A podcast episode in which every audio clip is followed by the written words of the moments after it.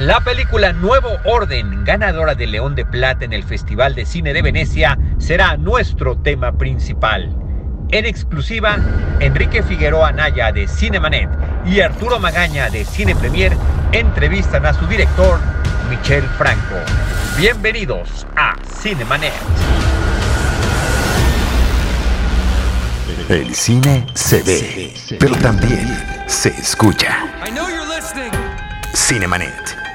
Con Charlie del Río, Enrique Figueroa, Rosalina Piñera y Diana Azul. Cine, cine, y más cine. Bienvenidos. Cinemanet. Muy buenos días, tardes o noches. Les saluda Enrique Figueroa Anaya, acá en Cinemanet, a nombre de Charlie del Río, Rosalina Piñera, Diana Azul, todo el equipo que integra eh, Cinemanet y obviamente mandándole un abrazo grande a nuestro estimado Jaime Rosales, el quinto Beatle, ¿no? Por así decirlo. Eh, pues bueno, bienvenidos a este Cinemanet, en el que además tengo el gusto, el privilegio de contar con un amigo, eh, tanto personal como de Cinemanet, y es nada más y nada menos que Arturo Magaña Arce, de Cine Premier. Artur, ¿cómo estás? Bienvenido. Hola Enrique, ¿cómo estás? Qué gusto saludarte. Un abrazo para todo el equipo de Cinemanet. Siempre es un gusto estar por acá con todos ustedes. No, pues muchísimas gracias a ti, Arthur. Estamos grabando este episodio una semana antes de que está saliendo. Siempre me gusta jugar con este tipo de asuntos de tiempo, ¿no? Este, y el día en el que se está haciendo la premier de la película de Nuevo Orden, que es nuestro tema el día de hoy, y también a un día de estrenarse la película. Tenemos a su realizador, Michel Franco, el director de esta película Nuevo Orden, que además, además fue ganadora de León de Plata eh, del premio de jurado en Venecia. Muchas felicidades, Michelle. Eh, bienvenido a este Cinemanet, donde ya has estado, ahorita damos la referencia. Eh, un placer saludarlos y sobre todo compartir este espacio y, agradezco la, la, oportunidad para platicar de nuevo orden. Venga, a ver, los novios, un brindis por los novios. Dales unos shots a los novios, por favor. Todos un brindis. ¿Qué quieren? El.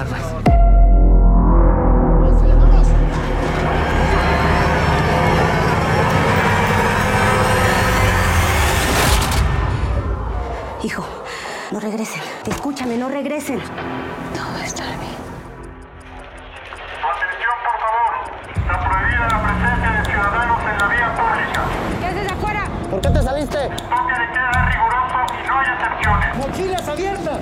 ¿A poco tiene señal? No puedo llamar a la casa.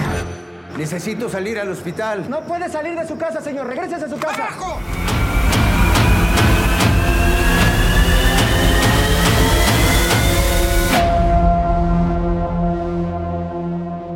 Pues nada más doy la referencia. Michelle ya ha estado con nosotros en el episodio 758 de Chronic, el último paciente. Esto fue en abril de 2016. Y también en nuestro episodio 838 con las hijas de abril. Esto fue en julio de 2017. Nos da mucho gusto poderte tener acá. Como siempre dice Charlie, esta es también un, archivo, un paso, un recorrido por los distintos directores, entonces nos da mucho gusto que estés por acá. Es excusa de no estar por acá porque pues, si algo hacemos en Cinemanet es ver las películas antes de platicar de ellas, y pues bueno, en esta ocasión pues no se pudo, también toda la situación un poco complicada. Pero bueno, siempre le pedimos de inicio, Michelle, que nos platiquen, nosotros ya la vimos, tanto Arthur como yo, que nos des una breve sinopsis de la película Nuevo Orden. Pues trata sobre el día en que un país explota en caos y violencia eh, que tiene que ver con el descontento social y las consecuencias que esto trae. La historia está contada a través de eh, los, el punto de vista de ocho personajes. la actriz principal es Nayan Norvin, que representa a Marianne el día de su boda, y justo ese día que se está casando a pesar de que el país está pues quebrando, en su pequeña burbuja no le importa eso, siguen adelante con su boda y en ese momento eh, Rolando, interpretado por Eligio Meléndez, va a pedir ayuda para su esposa que está eh, al borde de la muerte y, y, pues ese es el detonador de todo lo que veremos en Nuevo Orden. Platicaba con parte de tu elenco, Michelle, sobre cómo les había llegado a ellos esta esta película. Y uno de ellos me platicaba que ya se había planteado desde hace por lo menos un sexenio atrás. Cuéntanos un poquito de dónde surge la idea de contar esta historia de Nuevo. Pues mi inquietud de, al vivir en un país donde las diferencias son tan marcadas y un pequeño porcentaje de la población disfruta de grandes privilegios y la mayoría de los mexicanos lo pasan mucho peor. Ahora con la pandemia queda más claro aún que quienes no son parte de la clase privilegiada, eh, pues eh, no tienen las mínimas garantías para tener una calidad de vida. Ahora, esto tiene que ver con México, pero también con Chile. Ahí vimos hace un año más o menos, pues un estallido social que pedía eh, cambios constitucionales, los chalecos amarillos en, eh, en Francia, Black Lives Matter en Estados Unidos, que empieza por la muerte, el asesinato de George Floyd, pero culmina con eh, Eat the Rich en Beverly Hills. Entonces, pues la película tiene que ver con, con observar que la gente está muy cansada en todo el mundo y si no hay empatía, si no hacemos algo para cambiar las cosas, vamos a llegar a un punto extremo de violencia inevitablemente. Arthur. Michelle, gracias por, por, la oportunidad de platicar contigo. Me, me, gustaría mucho conocer tu opinión de algo que ha sido lo más polémico alrededor de, de Nuevo Orden, ¿no? En el, en el, momento más álgido de, de la película, eh, Nuevo Orden nos plantea este México de dos contrastes totales, muy absolutos, ¿no? Eh, uno que es el de los ricos y otro que es también el, de los pobres. Y es en este mismo momento donde comenzamos, me parece, a percibir también una división también de buenos y malos, ¿no? Algo que se irá modificando de cierta forma a lo largo de la película. Pero sí me llama mucho la atención eh, y es lo que también ha percibido el público, que ha visto nada más el tráiler, pero bueno, ha desatado mucha polémica, que ha habido mucha, eh, se siente mucha condescendencia con respecto hacia la clase rica de este país, ¿no? Eh, ¿Qué te puedo decir? Es absurda la... si hablamos de cine, pues juzgar una película por el tráiler es como quien eh, quiere hablar de un libro porque leyó la contraportada. Entonces, no hay mucho que comentar al respecto, es eh, muy hueco, muy eh, básico ese nivel y no hay que prestarle atención siquiera. Y sobre, yo hice la película justamente para criticar y analizar la lucha de clases, el racismo, el clasismo y sin embargo, la gente parece que sigue defendiendo, defendiendo las etiquetas, que ni siquiera voy a mencionar porque es alimentar todos esos prejuicios y, y estereotipos. Entonces, no tengo mucho que decir al respecto. Invito a que vean la película y que platiquen a partir de, eh, la historia y las actuaciones de Mónica del Carmen, de Darío, de Fernando Cuautle, de Boneta, de todos los actores, pero ¿qué puedo decir de la, eh, eh, la polémica que hay alrededor de un tráiler o, o, de las etiquetas y, y, y, polarización? Pues solo muestran que la gente en redes sociales está usando la, película o el tráiler, porque ni han visto la película, como espejo y están proyectando sus propias frustraciones, miedos que vean la película y entonces eh, se puede platicar.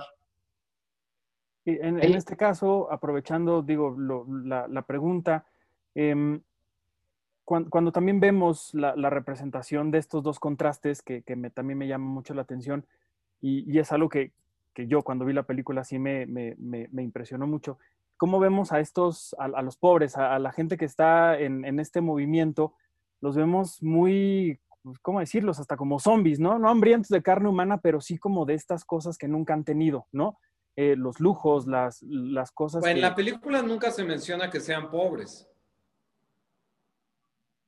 Bueno, pero se ve que cuando arrancan las cosas es como una forma no, en la que ellos lo mismo se vio ¿no? en Francia con los chalecos amarillos y no son pobres. Entonces, en este sentido, la película no es clasista, es algo que se ha dicho mucho, no lo es.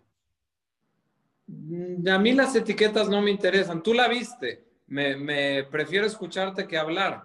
Pero yo nunca planteo en la película que son pobres. Hay gente que incluso ha dicho es una revuelta indígena. ¿Cuándo se menciona eso? ni en la película ni en el tráiler. Eh, la gente está proyectando lo que quiere eh, proyectar, pero no eso no es lo que plantea la película. ¿Tú piensas, por ejemplo, que en Chile las revueltas tienen que ver con que son pobres? Bueno, hay muchos, muchos, muchos elementos, ¿no? Que habría que destacar de cada una de estas, de estas Exactamente. La película tiene esa ambición, quiere retratar eh, la amplitud y la dimensión social del conflicto. No, no es de pobres contra ricos la, película. Mi Reyes contra Godines ya se hizo el año pasado. No, esta no es esa película. Hay, hay, hay elementos que yo de verdad cuando terminé de ver la película, pues por lo menos hay que decirlo, das un chance al final de la película en el que se queda en silencio, ¿no? Y esa es una pausa justamente para, para reflexionar. Y, yo pensaba y le daba muchas vueltas a la, película, llegaba a, tu casa, a su casa, este, nada más avisen para que no lleguen todos. Que la estamos viendo además. Exactamente, exactamente, exactamente, exactamente. Em, prendo la radio y escucho los mensajes políticos, ¿no? Encontrados, polarizados, ¿no? Entonces, es una realidad que ahí está. Eh, pero noto, por ejemplo, algunos elementos, y ese me gustaba, me, lo quería preguntar, de, por ejemplo, MF, que no sé si es referencia a algún movimiento, y, por ejemplo, sí frases en algunas de las cintas que están presentes en la película, como Ni una más, por ejemplo, que ese sí hace referencia a un movimiento como eh, feminista, ¿no? Inclusive el uso del color verde. Eh, te quería preguntar sobre, sobre estos elementos y cómo pensaste abordar esto, porque yo también tengo mi propia idea de qué es, de que, porque hay una ambigüedad que ya ahorita presentaré estos elementos que, que, también percibí. Pero platícame un poquito de cómo manejaste esto, siendo cuidados con estos elementos, porque bueno, está esa pinta, por ejemplo, de ni una más y está el, el, uso de un color que termina sí representando para, para ciertos grupos algo. Y que también es uno de los colores de la bandera.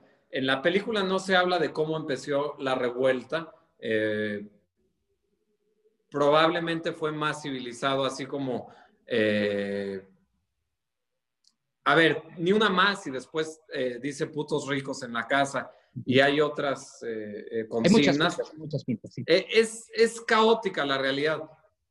Cuando hablas de los chalecos amarillos, nunca quedó claro si es un movimiento de izquierda, de derecha.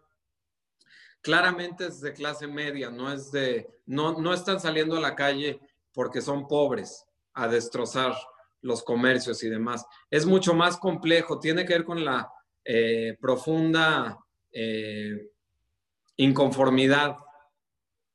Y a mí me interesa esa, esa, cuando todo se cruza, como está sucediendo en el mundo. Entonces hice el esfuerzo de realizar una película bastante caótica, donde se pueden ver representados eh, ciudadanos de prácticamente cualquier país y no creo que, sea de buenos y malos, yo creo que, es bastante más complejo. Tú ya viste la película. Eh, me gusta que estas, eh, estos Zoom sean una plática de ida y vuelta. me gusta escucharlos lo que menos me interesa es discutir sobre las, eh, eh, la, eh, lo, que me dicen que pasa en redes sociales, que es muy básico, muy pobre. Me interesa que la gente que ha visto la película me diga lo que piensa. Yo, yo abonaría en ese sentido, me, me, quedé un poco a la mitad hace rato en, en, la pregunta, esto que decíamos de, de, de, la gente pobre, que vuelva a lo mismo, la gente que, que entraba a esta casa de, de ricos, sí se, vaya, sí se, mostraba, se quería demostrar que era gente pobre, porque era, era gente que era parte del, que, trabajaba en esa casa, ¿no? Y, después cuando íbamos hacia las casas de ellos, veíamos los rumbos en donde estaban. Es decir, sí se, sí se pero no son pobres. Es clase media. O sea, cuando Nayan llega a la, casa de, Marta, eh, ¿tú dirías que son pobres o que es una clase media trabajadora? Es clase media baja. Sí, claro, que es la... ¿Cuántos millones es la clase predominante en este país, es la más representativa. Así es. Eh, perdón, pero te interrumpí. Decías, cuando están tomando las cosas, claro, están, están eh, tomando en el vestidor, por ejemplo, seguro estás pensando en esa escena. que están tomando desesperadamente las cosas. Sí, y me llama mucho la atención, por eso utilizaba la palabra zombie, porque sí, ellos arrancan las cosas, ¿no? Y de una forma muy descarnada hacen lo que hacen y de, y de otro lado, me, a mí en lo personal, y hablo a título personal, me falta un poco como esta, esta soberbia, esta, este clasismo de la gente rica de este país en la, con la que uno o ha escuchado o se ha enfrentado, ¿no? Es decir, estas, estas actitudes de que te menosprecian, de que te malmiran porque no eres de su clase. Es decir, eso me faltó un poco en, esta, en este sentido. ¿En serio? La, la, manera en que Boneta trata al personaje a Rolando cuando le dice salte de mi casa, a, a, a, Rolando que lo eh, vio crecer. ¿Y qué pasa? No vamos a hacer un spoiler, pero ¿qué, ¿cuál es el destino del personaje de, de Mónica del Carmen y de Fernando Cuautle? Eh, eh, a, manos del personaje de Boneta. Peor que eso no me puedo imaginar. Que esa es otra pregunta que también te quería preguntar. Hablas, hablas de un nuevo orden, pero bueno, en, México las cosas cuando son nuevas siempre terminan como en lo mismo, ¿no? Es, ah, sí, hay, claro, es, sarcasmo, es, es irónico el nombre. Pero esto que decías de que te falta de la clase alta, ¿cómo trata Patricia Bernal, el personaje de Patricia, la enfermera? y cómo denuncia Diego Boneta eh, su personaje sin bases a, Mónica y Fernando Cuautle. No sé qué más te hubiera gustado ver. Bueno, eh, estamos hablando, por ejemplo, en una fiesta donde hay tantas personas, solamente el, personaje de Patricia Bernal es la que, la que actúa de esa forma, porque cuando termina todo, ella es la que cuando sacan las cosas se preocupa más por las cosas o por la gente que, que, lo que sucedió, ¿no? Es, a mí me llama mucho la atención eso y, bueno, mi pregunta... Bueno, la propia boda la están usando para sus negocios que tienen que ver con corrupción. Esa es la razón de ser de, toda la boda. Más que celebrar la boda, es invitar al político y, llevar a cabo actos de corrupción. Yo creo que la clase alta sale, pero completamente eh, analizada. No, no sé, no sé. Pero yo soy el director, es imposible que sea objetivo. Hay, hay, elementos que yo, que yo encuentro, quería hacer otra pregunta, pero bueno, me clavo un poquito en esta porque sí hay elementos que yo, que yo quería mencionar sin caer sí exactamente en los spoilers, porque la invitación es para que la gente vea la película. Es una cinta que termina siendo provocadora y ahorita hago esa pregunta que me te parece también muy, muy interesante hacerla. Pero bueno, el, asunto es que tú presentas, por ejemplo, estos dos personajes, el de Fernando Cuautle y el de su mamá, que terminan siendo una especie de balance, ¿no? Entre los dos polos que están ahí presentes, ¿no? Que de alguna manera conectan. Y también presentas dos obras artísticas y sobre todo quiero eh, destacar la, la segunda. La primera es Solo los muertos han visto el final de la guerra, de Omar Rodríguez Graham, que me gustaría saber cómo llegas a esta obra, cómo decides también que esta obra, digo, es un poco eh, el propio nombre lo marca, pero cómo es que llegas a esta obra para presentarla. Y la otra es la Sinfonía número 11, el año 1905, opus 103, de Dmitri Shostakovich. La obra evoca históricamente a la matanza de manifestantes pacíficos a manos de la Guardia Imperial Rusa. Esto fue el 22 de enero de 1905. Y ese cierre, por ejemplo, eh, termina, o esa presencia musical, termina determinando un poco que también estás presentando ese, ese polo de, pues, de estos manifestantes pacíficos. O sea, si veo un, ya mencioné lo que quizá me, me, saltó un poquito, que ya me, lo contestaste, pero sí presentas muchos elementos que van generando preguntas en la gente y que van pues confrontándonos, que creo que también esa es la, la, intención de la película. Pero cuéntame de la, de la obra de Omar Rodríguez Graham y de la de Shostakovich. Pues Omar Rodríguez es un artista mexicano joven y me gusta que el cine puede incluir música, pintura, eh, otras disciplinas. Este cuadro me recordó el Guernica, eh, el título me confirmó que, que, mi instinto era correcto y le dije al artista, eh, me gustaría destruir el, el, el, cuadro que represente algo muy fuerte en la película y destruirlo. Le costó trabajo entender. primero me dijo cómo que destruirlo, pues ya le expliqué de qué se trataba. Y él sale en la película, es justamente Omar, se refieren mucho a él, es el, el, el, que da el primer sobre con dinero. Y lo de Shostakovich, pues ya lo explicaste, gracias por cachar la referencia, que no todo el mundo lo ha hecho. Además de que el montaje que hice contra la música, pues me, me pareció una buena manera de abrir la película. Y bueno, yo la quería como apuntar, pero de pronto, o sea, si le das protagonismo, al final de los créditos aparece Arthur. Eh, es una pieza muy importante que tiene que ver con, con un hecho histórico. Shostakovich tuvo que, que, fingir que se trataba de alabar eh, a Rusia y, y al régimen stalinista, pero en realidad se trataba de otra cosa. Que como el arte, y ya después saltaré un poco ese, ese, ese elemento, pues son las salidas que el arte va encontrando en medio de, de, de, de polarizaciones, ¿no? O movimientos muy estridentes. Pero bueno, Arthur. Michelle, eh, vivimos de cierta forma una especie de nuevo orden, donde se nos decía que las cosas iban a cambiar por completo y no lo hemos visto tal cual. Eh, según el Universal, tu película fue una de las últimas que se apoyó eh, con Fidecine. No sé si esta información es correcta. Cuando tú ganas el premio en Venecia, dices, ojalá que en México nos sigan dando apoyo para llevar buenas noticias a casa. ¿Qué opinión tienes con respecto a esto que está sucediendo con los fideicomisos, con la, forma en la que voces como la tuya y la de tanta gente que tú has cobijado y que te ha rodeado en este nuevo cine mexicano están en riesgo?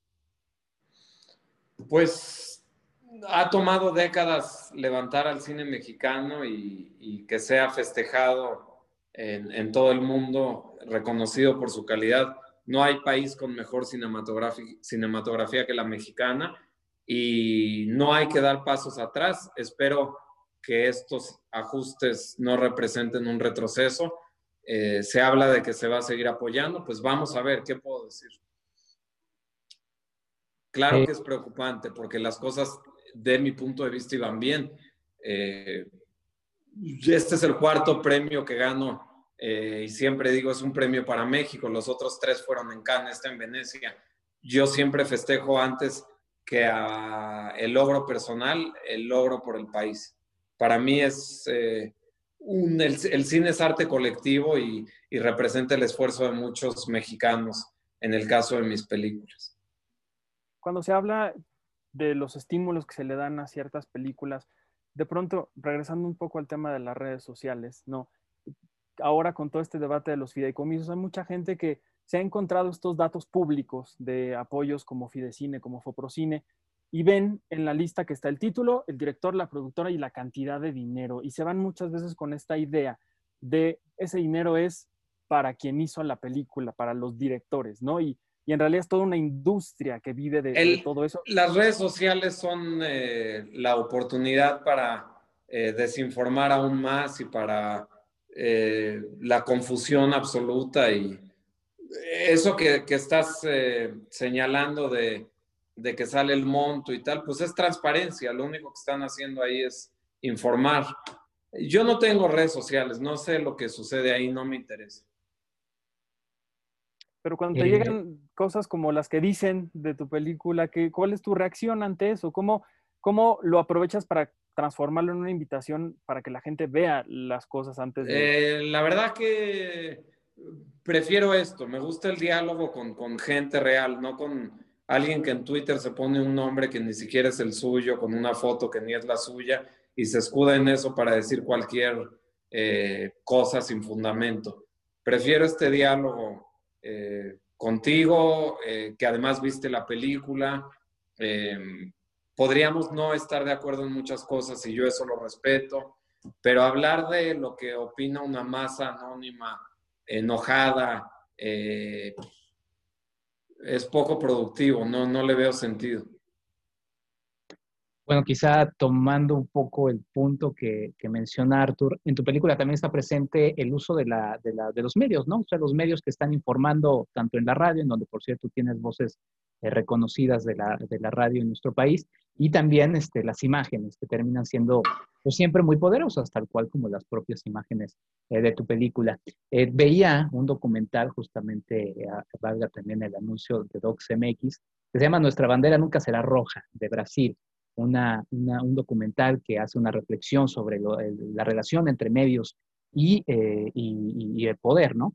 Y decía, la información es la base de la construcción de toda sociedad. A partir de la información se crea el juicio, del juicio se crea la jurisprudencia y de la jurisprudencia se crea la ley y se definen pues, otras cosas, ¿no?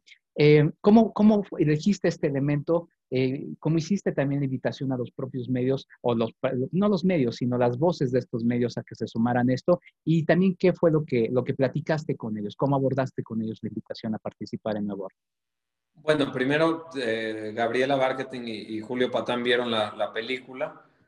fue a los primeros que se me ocurrió invitar. Eh, los dos la vieron, les gustó mucho, les pareció muy interesante. Eh, Gabriela lo hizo a distancia y más o menos eh, siguió lo que estaba escrito, que, pues para la trama era importante que diera cierta información. Y, con Patán, que fue al estudio, pues fue un poco más sueltito el asunto e improvisó un tanto, pero agradezco mucho la participación de los dos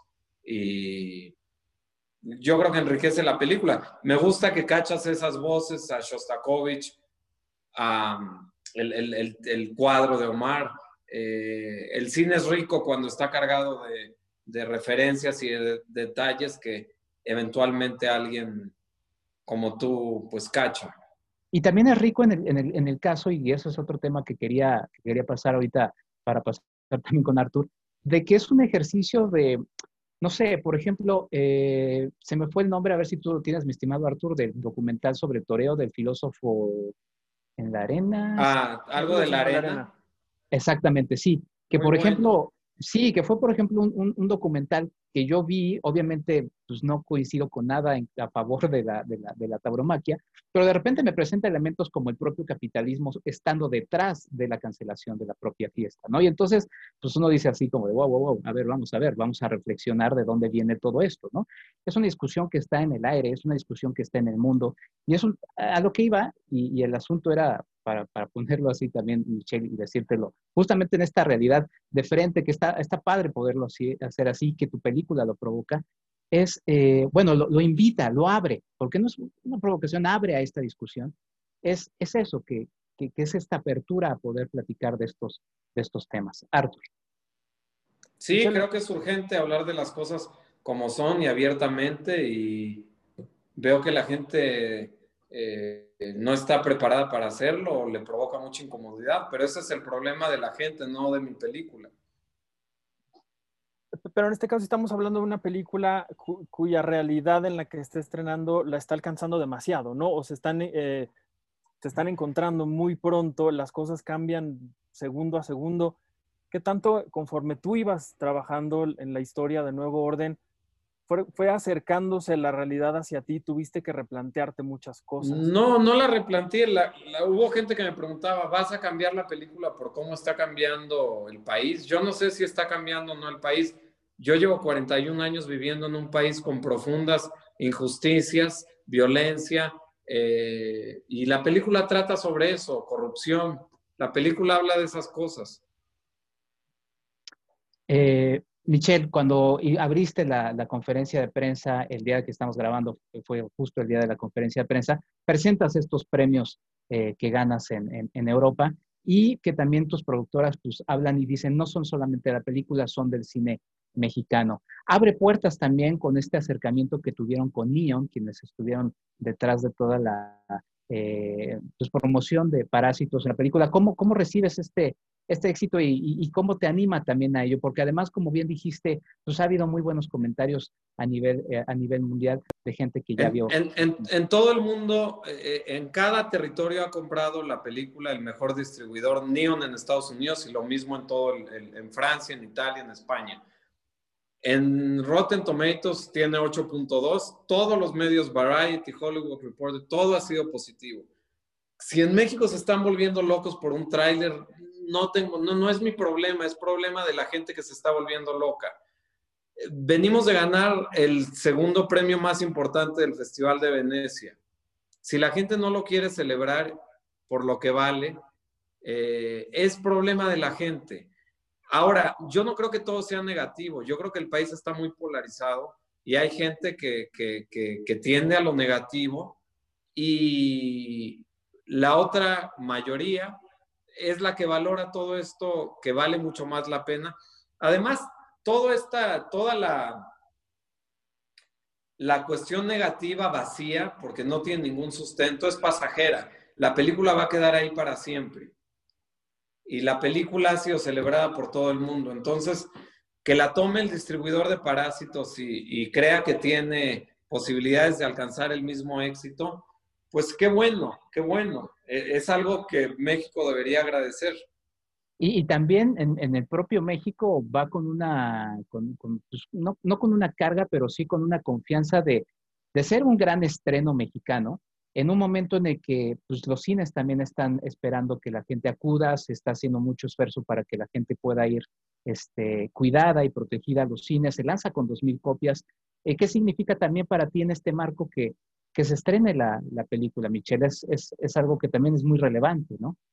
Teníamos ofertas muy jugosas de plataformas digitales y no las tomamos con tal de participar en la reactivación de los cines, pero eh, si eso no tiene un valor para eh, la gente que está enojada con, con no sé con quién, con, con, no sé, eh, pues hasta que no vean la película no hay mucho de qué hablar. Sí, no, bueno, pero por eso que no acá. Dijimos que no a las plataformas digitales porque, como bien dices, hay que reactivar. Mucha gente vive del cine y, nos apretamos el cinturón y, estamos yendo a salas y yo voy a seguir luchando por el, por el cine. Pues bueno, eh, Michelle, pues nada más la, invitación a que la, a que la gente se sume a esta, a esta, a esta, a esta, a esta película, que la vaya a ver al cine. Además, también, bueno, permitirá que esté bastante, bastante tiempo en, en las pantallas, imagino, y pues nada, sí, reiterar que la gente también, y voy a hacer referencia a otro documental que también vi en DocsMX de un reportero, Robert Fisk, eh, que hablaba eh, de, del Medio Oriente y que mencionaba, mucha gente está hablando de lo que está sucediendo aquí en Medio Oriente y no está aquí, ¿no? Entonces, pues mucha gente está hablando de Nuevo Orden y no la ha visto. Entonces, la invitación está ahí a que, a que la vean a partir de este 22 de octubre, Michelle. Muchas gracias. bueno, pues muchas gracias. Esto fue Cinemanet. Artur, ¿dónde pueden seguir tu camino? También, por cierto, estás promoviendo algunos, algunos cursos en línea que no me gustaría dejar fuera de este Cinemanet. Sí, pues eh, precisamente estamos enfocados en promover el cine mexicano en todas las voces que hay ahí. Y pueden seguirme en arroba Artur HD y en arroba Cinepremier. Por ahí están todos los, datos para que ustedes se unan a este cineclub virtual aprovechando la pandemia y la distancia. Perfecto. Y bueno, otra vez muchas gracias a Michelle Franco. Imagino que para seguir el camino de la película, lo mejor es este, las vías de videocine o alguna, alguna otra que quieras dar, Michelle. Eh, videocine yo no, no, tengo y, cada vez eh, confirmo más que no hay que meterse mucho a ese infierno de redes sociales. Perfecto. Pues muchas gracias, Michelle. Eh, mucho gracias. éxito. Gracias, Michelle ahí está, ahí está la invitación. Muchas gracias a Jaime Rosales, nuestro productor en Cinemanet. Y bueno, muchas gracias de nuevo a Charlie del Río, Rosalina Piñera y Diana Su, parte del equipo de Cinemanet. Yo soy Enrique Figueroa Anaya, Enrique FA86, seguimos hablando de cine. Hasta la próxima, vayan a ver Nueva Orden y cuando la vean, la platicamos. Esto fue Cinemanet. Con Charlie del Río, Enrique Figueroa, Rosalina Piñera y Diana Su. El cine se ve, pero también se escucha.